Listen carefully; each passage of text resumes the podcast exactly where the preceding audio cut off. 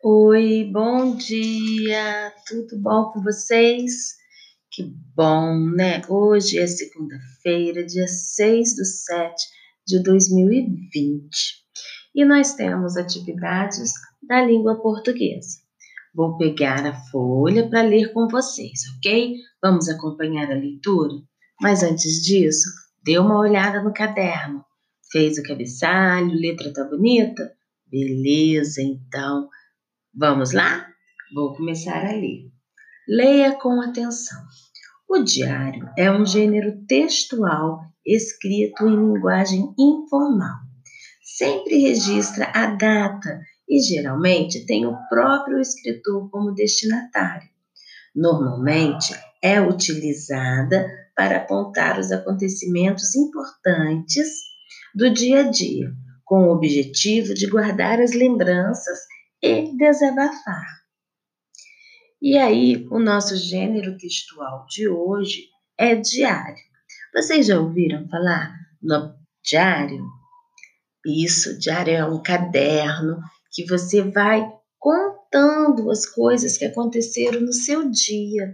Então você pega o caderninho, coloca a data do dia e aí você fala o que aconteceu com você, se foi algo que te deixou muito feliz, ou se foi algo que te deixou triste, ou se é uma coisa que você tem que pensar. Conta como foi os acontecimentos. O diário é bem pessoal e algumas pessoas não gostam nem de mostrar para outras. Isso é legal, porque é um livro, um caderno de segredos que só você tem acesso, que só você pode ler. Vamos agora prestar atenção numa escrita de um diário. Volta Redonda, 20 de junho de 2020. Querido diário, mamãe deu aquela ordem de novo. Já pra cama, mocinho.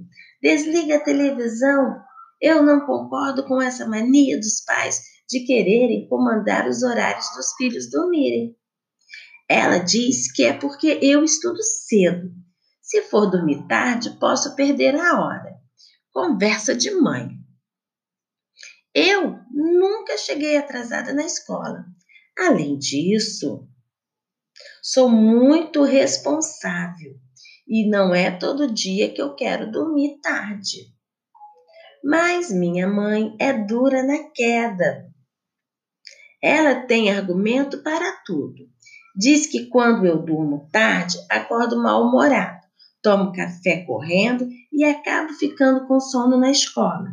E tem mais. Diz que toda criança tem necessidade de pelo menos oito horas de sono para recuperar o corpo e crescer.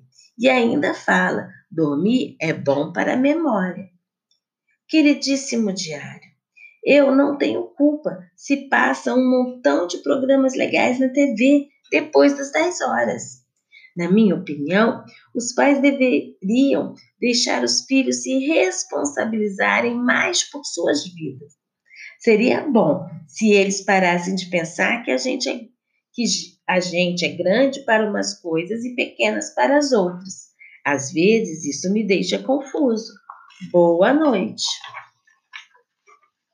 Então, aí, no diário, nessa folha de diário, nessa página de diário, ela conta uma preocupação dela, ela desabafa, né? Fala que o que ela pensa. Então, o diário tem essa função. Leia com atenção e responda no seu caderno. 1. Um, compreensão do texto. Que gênero textual é esse? Eu já falei, é o diário. Como ele está organizado?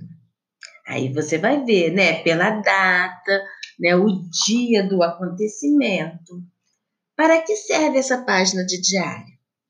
Lembra que eu falei que você pode registrar ali as coisas que você pensa, as suas alegrias, as suas tristezas, as preocupações com o que o menino que escreve o diário não concorda. Está lá escrito no texto, vamos procurar? Quais as justificativas dele para não dormir cedo? Por que, que ele não gosta de dormir cedo? O que a mãe explica para o filho sobre dormir cedo? Por que ele queria ficar acordado até tarde? Então, todas essas coisas estão escritas lá no texto. Você tem que voltar no texto, ler, para você poder identificar. Responda no seu caderno. O menino que escreve o diário respeita as ordens dos pais? O que, que você acha? Lê de novo lá o texto. Será que ele está respeitando? Queridíssimo diário, eu tenho culpa se passa um montão de programas legais na TV depois das 10? Qual palavra você acha que poderia substituir a palavra montão sem mudar o sentido da frase? Vários, muitos, diversos ou poucos. Reescreva a frase no seu caderno fazendo essa alteração.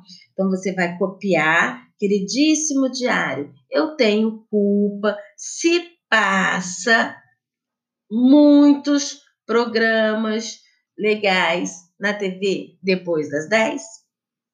Essa frase que você vai reescrever no seu caderno. 3. Mas minha mãe é dura na queda. Pinte de verde o significado de dura na queda. Dura na queda quer dizer o quê? Sempre muda de opinião, toda hora ela diz uma coisa? B. Não se machuca ao cair? Caiu e não se machucou? Ou na D, não muda de opinião. Aí, nessa questão dura na queda, ela mantém a opinião dela. Então, qual dessas alternativas aí, A, B, C ou D, que estão certas? Agora, copie do texto no seu caderno cinco palavras: monossílabas, dissílabas, trissílabas e polissílabas. Vamos lembrar? Monossílaba, que tem apenas uma sílaba. Dissílaba, que tem duas sílabas. Trissílabas, que tem três sílabas. Polissílabas, que tem quatro sílabas.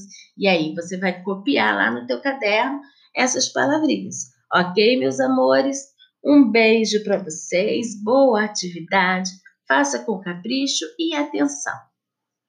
Até a próxima atividade.